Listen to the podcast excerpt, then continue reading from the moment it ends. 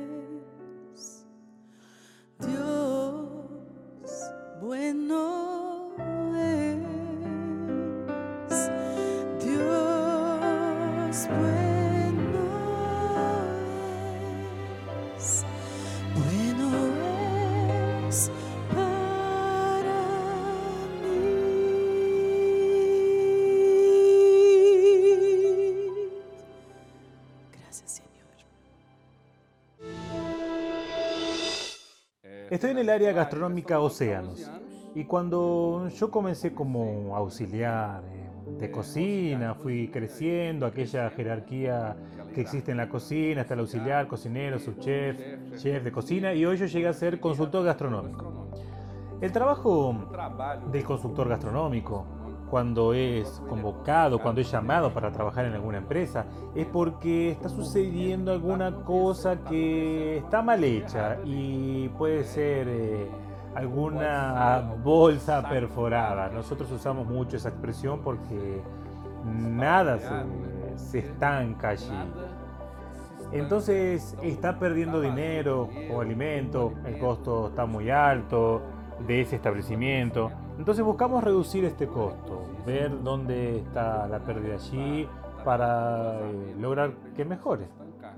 Yo comencé el año con planes, como todo el mundo tenía sus planes de vida, de trabajo, de familia, de viajes, y nosotros no esperábamos esta pandemia. Pero por la gracia de Dios yo pasé momentos difíciles, eso no lo voy a ocultar, porque nosotros somos seres humanos y nosotros estábamos preocupados por la comida, qué íbamos a vestir, aun cuando en la Biblia se nos dice que no nos preocupáramos, pero nosotros por vivir en esta tierra y ser pecadores, nosotros obviamente tenemos miedo. Y yo logré encontrar en Dios una salida, porque yo con los ojos abiertos, mirando el techo de mi cuarto, pensando, diciendo, Dios, ¿cómo voy a hacer para pagar? Tengo que comprar comida para traer aquí en mi casa.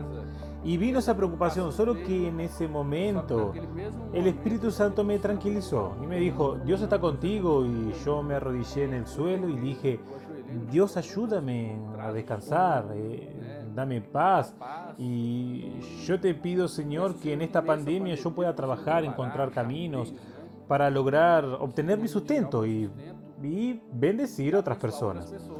Y los trabajos empezaron a, a llegar y yo me preocupé, no me preocupé más, difícil de creer, pero no me preocupé más.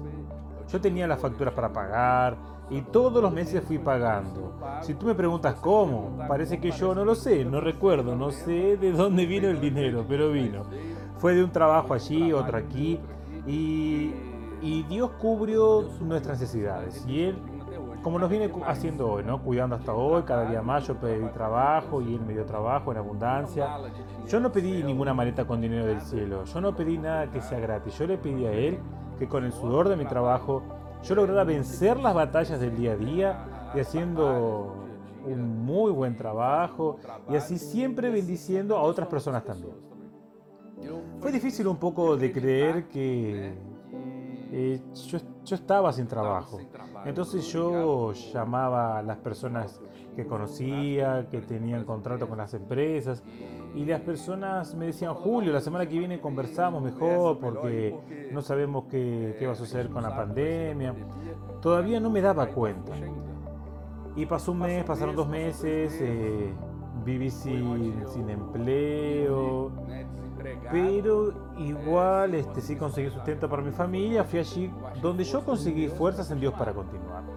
Pero fueron dos meses de dificultades que pasamos, pero no dificultades de estar faltando alimento, faltando alguna cosa en casa, pero sí psicológicamente, mentalmente. Aquella preocupación, aquella ansiedad futura, y eso me iba preocupando, pero Dios llegó, me completó, me dio un alivio. Eh, estaba en casa. En los primeros días de la pandemia nosotros eh, no teníamos mucho para hacer.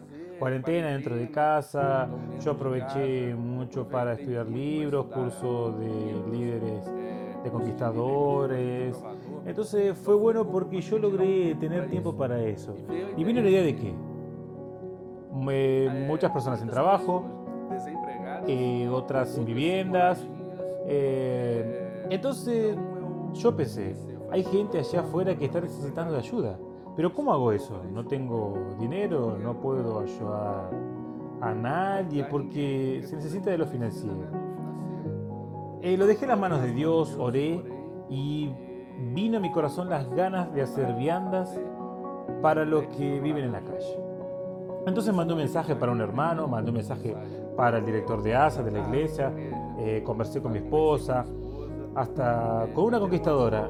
Y todo el mundo dijo, está bien, maravilloso. Lo llevé a comisiones, escribí una carta para la iglesia, hablando eh, un poco sobre los materiales que serían usados, cómo sería el trabajo.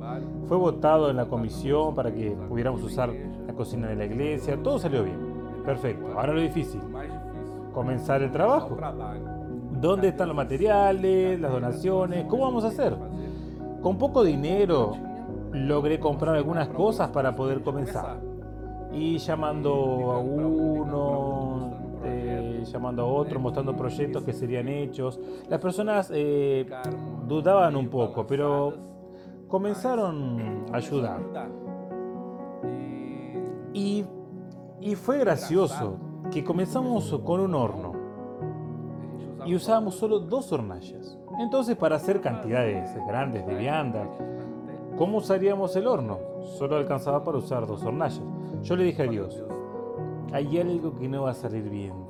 Solo que Dios colocó, Él me dio una confianza y yo fui allí y compré un horno. Fui, compré un horno, aún sin trabajo. Yo dije, Dios, el proyecto es del Señor, entonces yo voy a lograr pagar ese oro. Señor, manda donadores, porque si tú colocaste esas ganas en mi corazón de ayudar a las personas, entonces yo tengo la seguridad de, que saldrá bien. Compré un horno, maravilloso, un horno con cuatro hornallas, industrial, entonces entraban las ollas grandes. Y conseguimos producir 160 viandas por día. Y nosotros lo hacíamos el martes y el jueves, solo que al principio teníamos pocos alimentos. Una persona u otra donaba. Dije, Dios, ¿cómo hacemos? Ya no tengo más dinero para comprar los insumos necesarios para que podamos continuar con las viandas. Me llamaron, en realidad, el gerente de lo que es el banco Itaú me llamó y me dijo, Julio, hay algunas donaciones para ti. ¿Qué días puedes venir a buscarlas?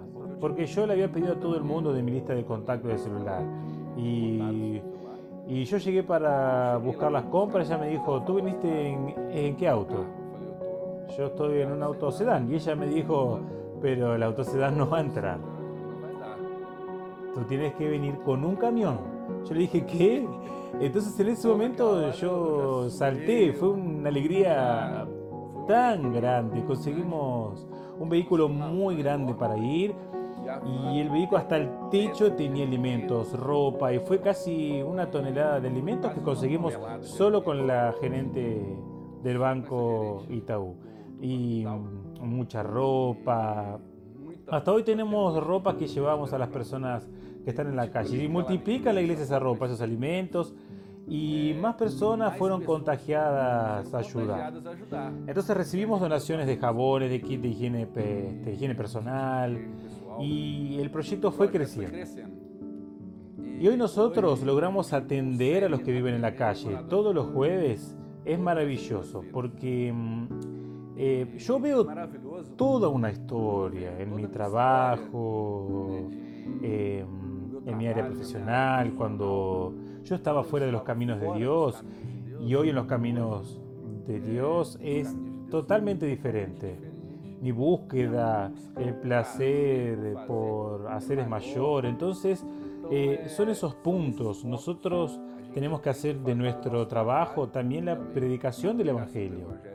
Que todo en este mundo se resuma en llevar el Evangelio a todas las personas. Son historias como estas las que nos incentivan a seguir ejerciendo este ministerio de compartir la palabra de Dios. De paso, si tú tienes una historia, puedes enviarnos tu historia para que podamos compartirla aquí en nuestro programa o compartirla en otros programas donde contamos historias de vidas transformadas.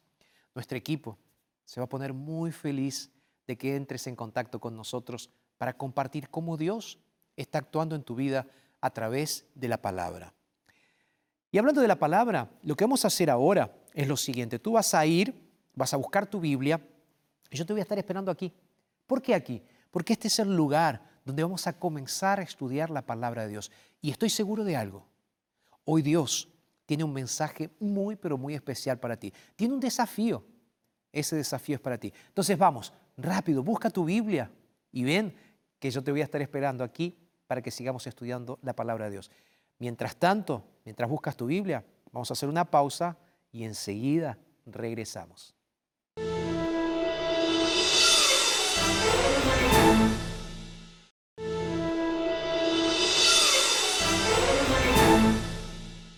Qué bueno que te quedaste con nosotros y qué lindo que podemos continuar con nuestro programa del día de hoy. ¿Ya buscaste tu Biblia? ¿Sí? ¿Estás con tu Biblia en la mano? No te hagas problemas si no pudiste buscar tu Biblia. Lo que puedes hacer ahora es buscar tu celular y ahí en tu celular entonces vas a estar buscando la palabra de Dios. ¿Ok? ¿Puede ser? Ahora, hablando en palabra de Dios, hablando sobre la palabra de Dios, quiero decirte algo. Tengo aquí conmigo, mis manos, el curso bíblico completamente gratuito titulado Evidencias del Fin. Así que te lo voy a mostrar para que lo tengas ahí y puedas solicitarlo completamente gratuito.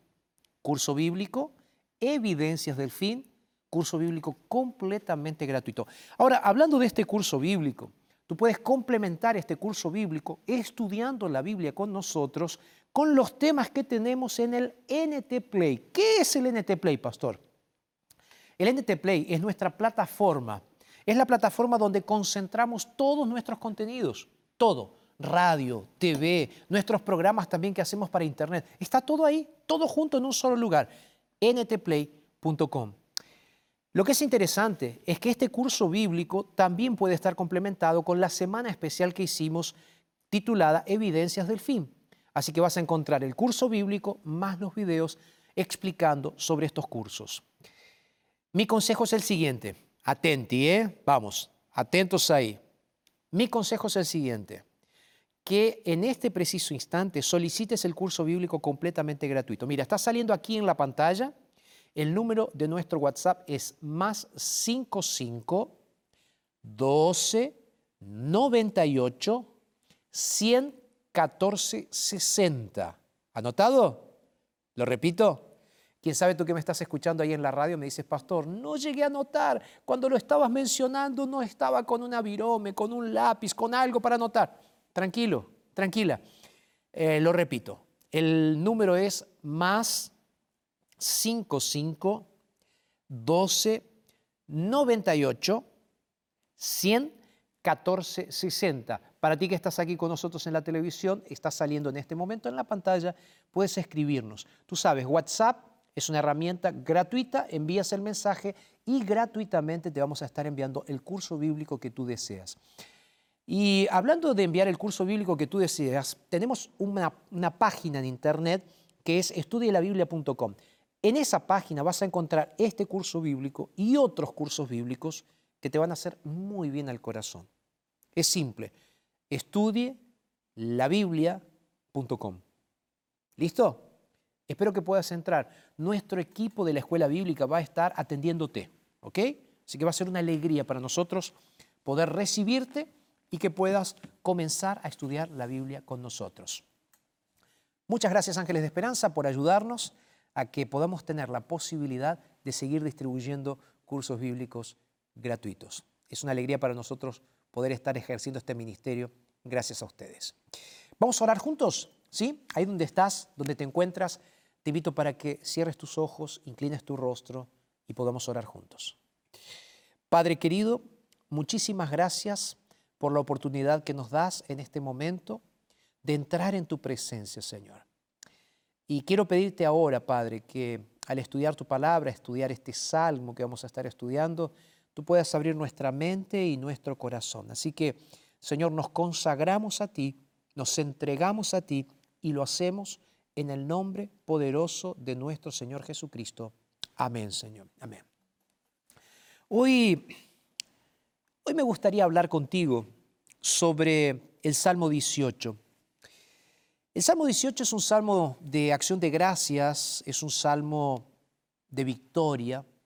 Y cuando tú lees el encabezado de este salmo, dice al músico principal, salmo de David, siervo de Jehová, el cual dirigió a Jehová las palabras de este cántico el día que lo libró Jehová de mano de todos sus enemigos y de manos de Saúl. Entonces dijo, y aquí comienza el salmo, es importante que destaquemos entonces que este salmo es un salmo paralelo a lo que está registrado en 2 de Samuel capítulo 22. ¿Por qué es tan importante estudiar la Biblia de esta forma, conectando la Biblia una porción con la otra? Simple, porque la Biblia es nada más y nada menos que un libro donde la palabra de Dios está expresada. Voy a reformular para que quede bien claro lo que pienso en relación con la Biblia. La Biblia es la palabra escrita de Dios. La Biblia es la palabra de Dios. Ahora bien, cuando nosotros estudiamos la Biblia, la estudiamos con un propósito. Entonces, ¿cuál es el propósito del estudio de la Biblia? El propósito del estudio de la Biblia es mostrarnos a Dios, es que conozcamos más a Dios. Entonces, cuando tú estás leyendo el Salmo 18, tú estás eh, eh, leyendo un salmo de la experiencia de un hombre que fue librado por Dios. Y tú viste que a lo largo de esta serie de salmos ya estudiamos algunos salmos y vamos a estudiar salmos de experiencias. Por ejemplo, vamos a estar estudiando el Salmo 23, el Salmo del Pastor. Vamos a estar estudiando el Salmo de la Cruz, el Salmo 22, Hoy estamos estudiando el Salmo 18, hemos leído el Salmo 1 también. Ahora, si tú te diste cuenta, y este es aquí un desafío que quiero lanzarle a todos mis amigos y amigas de Latinoamérica que están con nosotros ahora pensando. Cuando estudies la Biblia, no te quedes solamente con un texto bíblico. Lee las referencias, busca en la Biblia el conocimiento de la palabra, porque la palabra la Biblia es la palabra de Dios y la palabra transforma el corazón. De hecho, es sobre eso que quiero hablarte el día de hoy. Porque acabamos de decir que este salmo está conectado con lo que está registrado en 2 de Samuel capítulo 22, donde David registra su experiencia de liberación de Dios de las manos de sus enemigos y de las manos específicamente del rey Saúl que quería ver muerto a David. Entonces ahí comenzamos ahora sí la lectura de este salmo. ¿Qué dice el salmo? El salmo dice, te amo Jehová, verso 1. Te amo Jehová, fortaleza mía. Verso 2, Jehová, roca mía y castillo mío y mi libertador. En el versículo 3, la, Biblia sigue diciendo, mejor, la segunda mitad del versículo 2, mi escudo y la fuerza de mi salvación, mi alto refugio. Ahora sí el verso 3, invocaré a Jehová. quien es digno de ser alabado, y seré salvo de mis enemigos. Mira, a mí me encanta ver cómo este salmo comienza. ¿Por qué me gusta ver cómo este salmo comienza? Porque David está hablando con un Dios conocido para él. David no está hablando con un desconocido, David no está hablando con alguien lejano, David no está hablando con alguien que no se importa por David. David está hablando con un Dios que realmente se preocupa por su hijo. Su hijo estaba sufriendo, David estaba sufriendo y estaba sufriendo las consecuencias de una persecución injusta, de un rey malvado, de un rey tirano, de un rey que quería ver muerto a David y de un rey que era egoísta. Entonces, David estaba sufriendo las consecuencias de una persecución. Y es en ese momento que David escribe ese salmo agradeciéndole a Dios y alabando a Dios por el milagro que Dios había hecho. Si tú sigues leyendo con atención, por eso te estaba explicando que la Biblia tiene que ser leída en su contexto.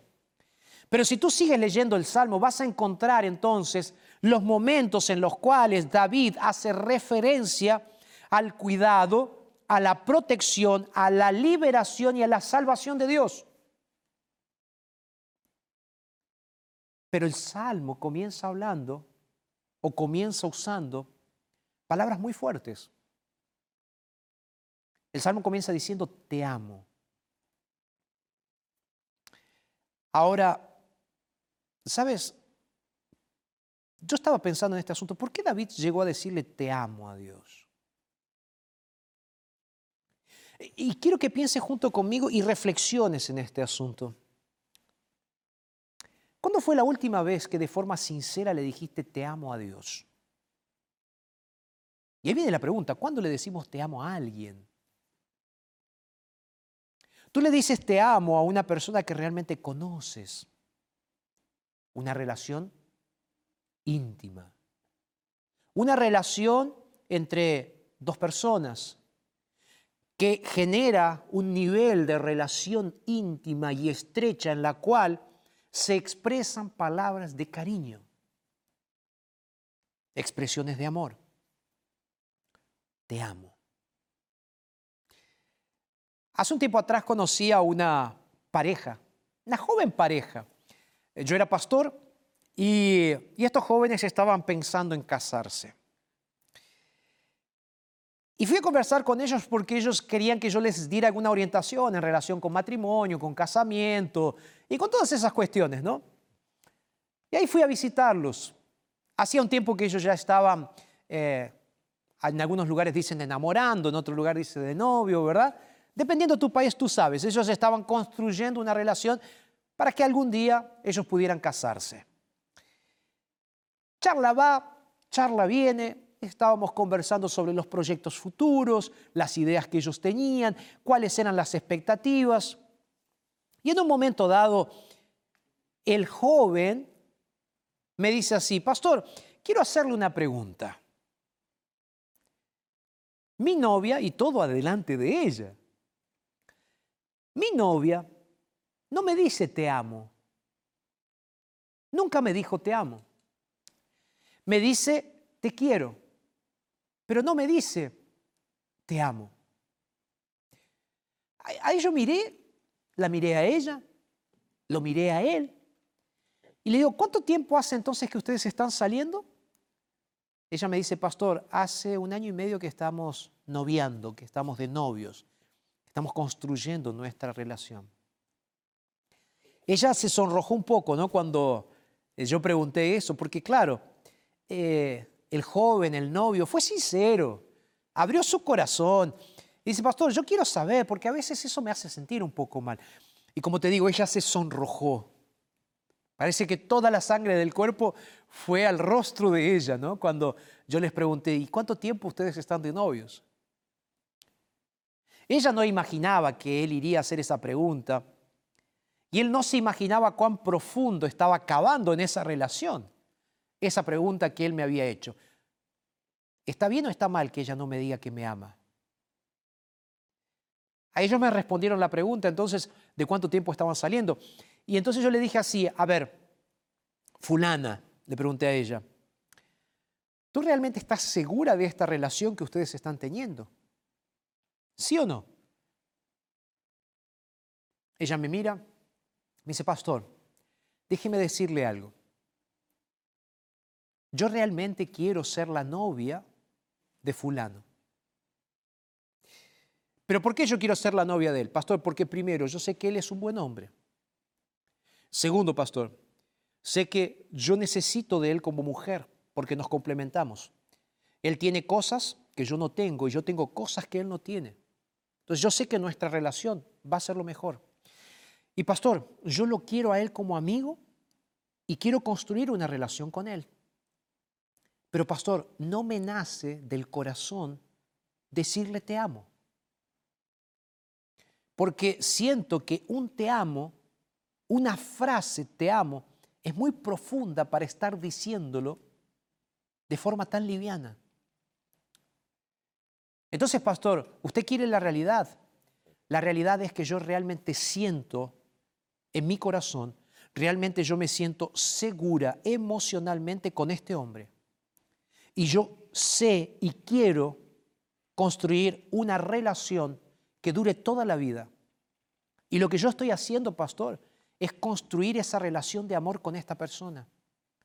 Entonces, pastor, si usted me pregunta si hoy le puedo decir te amo a mi novio, la realidad es que si se lo digo no lo estoy sintiendo. Si se lo digo, se lo voy a decir porque él lo necesita. Pero en el fondo de mi corazón, pastor, yo lo quiero a él y estoy construyendo mi relación de amor con Él para amarlo completamente y no solo para decirle que lo amo, sino también para demostrarle que lo amo. Con esa sinceridad en el corazón, aquella joven le explicó a su novio y a mí la fuerza del significado de palabras tan relevantes e importantes como un te amo. Y eso me hizo pensar en este salmo, y yo lo he leído muchas veces, este salmo, pero esto me hizo pensar en mi relación con Dios. ¿Qué fue lo que hizo que David pudiera llegar a decirle a Dios te amo? ¿Qué fue lo que hizo que David pudiera expresarse de esa forma con el Dios Todopoderoso, el Rey del universo, el Creador de los cielos y de la tierra, ¿Qué fue lo que hizo que un hombre de carne y hueso, pecador, y al mismo tiempo un hombre de carne y hueso, sintiéndose perseguido por otro ser humano, llegase a decir, te amo Señor, te amo Señor? Yo te lo voy a decir de una forma muy clara. Así como aquella joven entendió que lo más importante en su vida era construir la relación de amor con su novio, nosotros los cristianos necesitamos entender cómo David, como Jesús, como tantos hombres y mujeres de la Biblia, tú y yo necesitamos entender que nuestra vida tiene que ser una vida centrada en una relación íntima, personal y particular con Dios, al punto de poder decirle, te amo el Señor. Y aquí quiero hacer una distinción, porque muchas veces confundimos religión con relación. Y esto es importante. Muchos cristianos están andando por la vida viviendo una religión, porque es una religión de apariencias, es una religión de aquello que hago, de aquello que predico, de aquello que digo, de aquello que tengo que hacer. Entonces es una religión de apariencias. Pero la gran pregunta es si David estaba viviendo una religión o si David estaba viviendo una relación. Voy a repetir, ¿David estaba viviendo una religión o estaba viviendo una relación? Pastor, ¿cuál es la diferencia? La religión puede ser algo externo, puede ser algo vacío, puede ser que sea algo que tú puedes hacer, pero que no necesariamente estás comprometido. Para muchos, religión es club social. Ahora, relación es compromiso con Dios. Y ahí viene la pregunta, ¿estás comprometido con el Señor? Comprometido al punto de poder decir como David dice en el versículo que acabé de leer, Jehová te amo, Dios te amo y te amo por esto. Te amo porque tú eres mi fortaleza, porque tú eres mi roca, porque tú eres mi castillo, porque tú eres mi libertador, mi fortaleza, mi escudo, mi fuerza, mi salvación, mi alto refugio. Y entonces ahí viene la gran pregunta, ¿quién es Dios para mí? ¿Quién es Dios para ti? Porque si Dios es algo que te enseñaron en una religión, si Dios para ti es un concepto abstracto, si es alguien que está lejos de ti, si es alguien que no puedes ver, que no puedes tocar, que está en las alturas, lejos, es claro que va a ser más fácil vivir una religión que una relación. Ahora, nosotros no podemos como cristianos seguir viviendo simplemente una religión. Cuando lo importante es que nosotros construyamos diariamente una verdadera relación con Dios, de permanencia en Dios, de entendiendo quién es Dios para nosotros. Y ahí vuelvo a la pregunta, ¿quién es Dios para ti? ¿Quién es? ¿Quién es Dios? ¿Es alguien que te contaron? ¿Es un cuento de hadas? Es un ejercicio mental para no tener miedo, para vencer las dificultades. ¿Es una muleta emocional Dios para ti o es una persona real? Porque para David, Dios era alguien real. Porque si tú sigues leyendo el texto bíblico, vas a encontrar lo siguiente en el texto bíblico. Cuando tú, por ejemplo, sigues leyendo ahí los versículos 8, 9, 10, David va a construir su pensamiento diciendo, es ese Dios, el Dios todopoderoso, el Dios creador, el Dios que cabalgó en los vientos, el Dios que hizo tantas cosas, el Dios que iluminó en medio de las tinieblas, el Dios que hace que no haya oscuridad, el Dios que resplandece, que su presencia es resplandor. Eh, es, es un Dios interesante.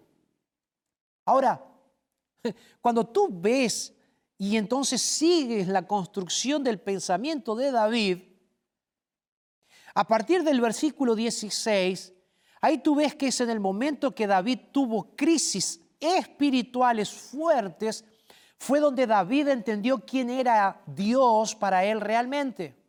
Y en el verso 16 dice, envió desde lo alto y me tomó, me sacó de las muchas aguas. ¿Qué está diciendo aquí? Dice, cuando me estaba ahogando, Dios vino y me, rescató. Entonces Dios para mí fue un salvavidas. Verso 17, me libró de mi poderoso enemigo y de los que me aborrecían, pues eran más fuertes que yo. ¿Quién es Dios para David? Alguien fuerte, alguien que viene y libera, Alguien que viene y, hace con que la vida de David realmente sea una vida completamente reformada, transformada, curada, victoriosa. Y ahí viene Dios y dice, Señor, aquí estoy y, eres esto para mí, pero también tú eres esto aquí, Señor. Me estaba ahogando, estaba preso, estaba en algún lugar donde no podía salir y ahí tú viniste, Señor, hiciste todo esto conmigo. Y entonces, ahí en el versículo 18 dice, me asaltaron en el día de mi desgracia. Pero ¿sabes qué? Dice David. Yo te voy a decir quién es Dios para mí. Dios era mi apoyo. Dios era mi fuerza. Él me sacó a un lugar espacioso, dice el verso 19. Me libró porque se agradó de mí. ¿Quién es Dios para ti? Vamos, ¿quién es Dios para ti? Es difícil cuando te hago esta pregunta y no tienes respuestas, ¿verdad? Ahora, si piensas un poco más, yo comencé diciéndote que este salmo es un salmo donde David se encuentra consigo mismo, se encuentra con Dios, construye una relación con Dios en medio de una crisis. Y no me canso de decirlo, que las crisis son, siempre las oportunidades que Dios nos da para que nuestra relación con Él se haga más fuerte, más personal, más íntima. Y este fue el caso de David. Y es por esa razón que David entonces está diciendo, Señor, realmente te amo porque en mis peores crisis tú fuiste la única persona que estuvo conmigo. Yo no sé en este momento cuál es tu situación. Yo no sé en este momento si tú estás viviendo una religión en vez de estar viviendo una relación con Dios. Puede ser que tú estés yendo a la iglesia los sábados, los domingos, los viernes, los jueves, los miércoles, es el día que tú vas a la iglesia. Puede ser que estés haciendo ejercicios espirituales muy interesantes en tu iglesia. Puede ser que estés dando el diezmo, dando la ofrenda. Esta semana inclusive una mujer me escribió a través de las redes sociales. Y esta mujer me dice así, pastor, estoy muy preocupada. Estoy muy preocupada, pastor, por lo siguiente, me dice esta mujer. Resulta ser que voy a la iglesia desde pequeña, estudio la escuela sabática. La escuela sabática es, es un folleto, es un librito donde tú puedes ir estudiando todos los días un poco de la Biblia. Y el sábado, por eso sabática, tú vas a la iglesia y compartes lo que aprendiste a lo largo de la semana. De paso, si todavía no conoces una iglesia adventista, puedes ir, te vamos a estar esperando y te vamos a estar mostrando cómo funciona una escuela sabática. Ella me dice, pastor, voy a la iglesia, estudio la escuela sabática todos los días, leo mis devocionales, leo mi Biblia. Me dice, pastor, doy ofrendas, soy fiel en los diezmos, pero me siento una persona completamente frustrada.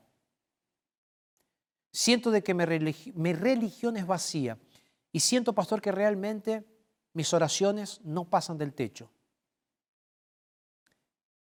¿Tú te imaginas, por un lado, lo triste que me pone recibir ese tipo de mensajes? Y por otro lado, no te imaginas la cantidad de mensajes como ese que recibo diariamente en mis redes sociales. De personas que no saben decirle al Señor te amo realmente. Y aman las cosas periféricas de la religión, pero no aman la persona que es el centro de la religión, que es Dios. Y muchas veces tenemos que esperar una crisis existencial, una crisis emocional, una crisis de salud, para darnos cuenta que religión sin Dios no es religión. Religión sin Dios no es nada. Porque la base de nuestro cristianismo es la relación con Dios. Y ahí viene el punto. ¿Cuál es el punto, pastor? En una relación, tú tienes que aprender a decir te amo, pero al mismo tiempo tú tienes que aprender a amar.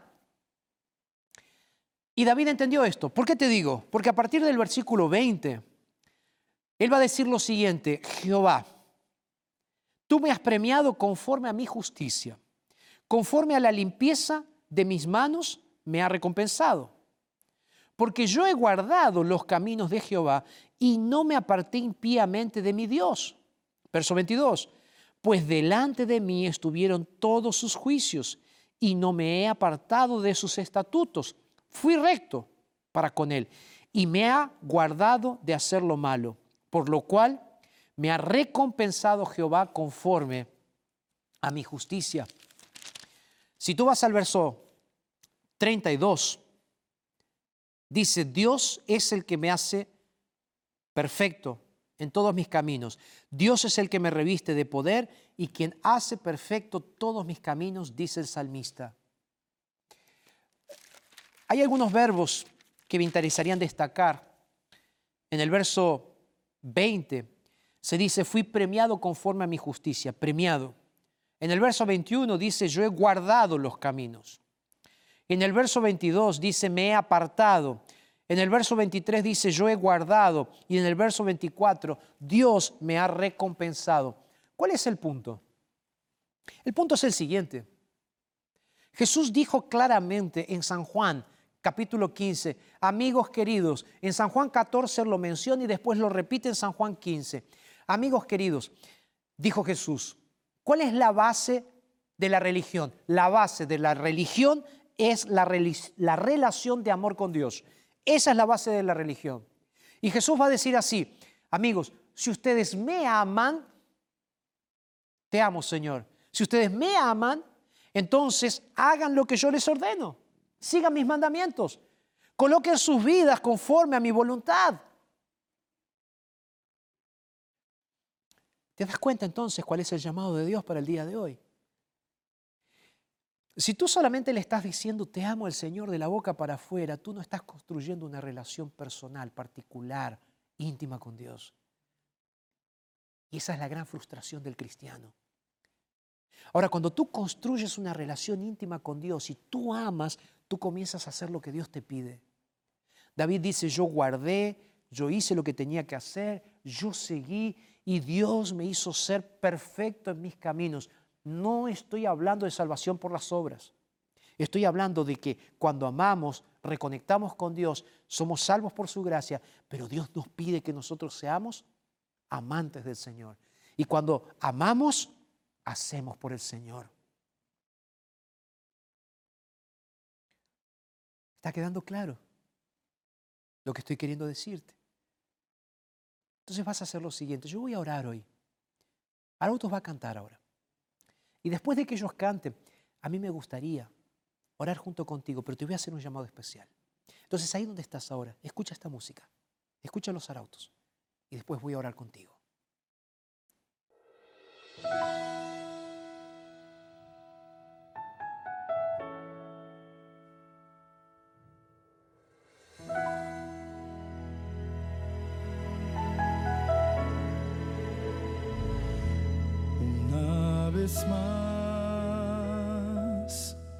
Oscureció. El sol se fue del corazón. Yo ya no puedo soportar sentir la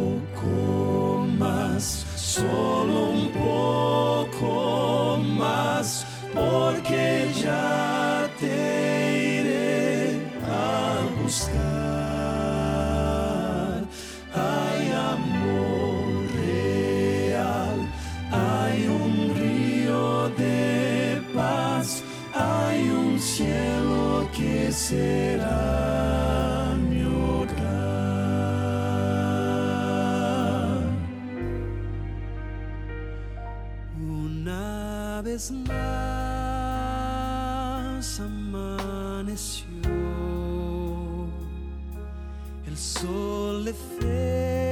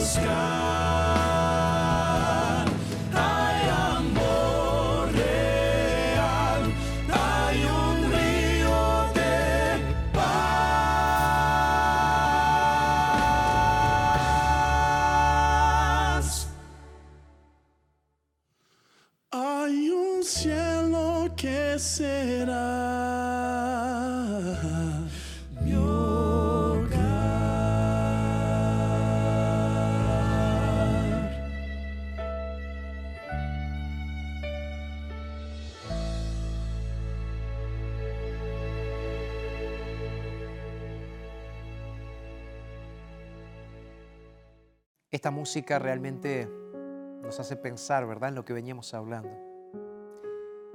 Si estás viviendo una religión vacía, una religión sin sentido, siéntate, reflexiona, piensa. Piensa porque muchas veces cuando nosotros vivimos ese tipo de religión, nos olvidamos que realmente lo que interesa para Dios es tu corazón. Y recuerda que cuando tú amas, obedeces. ¿Es eso lo que Dios quiere que tú entiendas? Dios quiere que realmente entiendas de que no hay otro camino para ser verdaderamente feliz. Si tú no amas. Y cuando tú amas, tú eres fiel. La fidelidad a Dios es el premio del amor. Es aprender a jugar así por Dios. Así como Dios se juega por ti. David sabía quién era Dios porque Él le dijo, tú eres mi refugio, tú eres mi salvación, tú eres esto, tú eres lo otro, Señor, tú eres todo eso para mí. Por eso te amo. Pero al mismo tiempo, Señor, es por eso que yo me dedico a ti. Mi invitación en este día es, acepta a Jesús, ama a Jesús, entrégate a Jesús, vive para Jesús. Porque eso es lo que realmente va a traer felicidad, alegría y paz a tu corazón. ¿Aceptas? ¿Sí? ¿Puedo orar por ti? Ahí donde estás. Cierra tus ojos y vamos a orar. Padre, gracias por este mensaje. Ayúdanos a amarte, Señor. Ayúdanos a obedecerte, Señor. Ayúdanos a vivir por ti, Señor. Oramos en el nombre de Jesús. Amén, Señor. Amén. Que Dios te bendiga. Fue lindo estar contigo hoy. Y recuerda, lee la Biblia. La Biblia es la palabra del Señor y tiene mucho para para ti, para darte, mucho para enseñarte, porque es a través de la palabra de Dios que lo conocemos y amamos a Él. Y si lo dijo Él en su palabra, entonces es verdad. Un abrazo, que Dios te bendiga y hasta la próxima.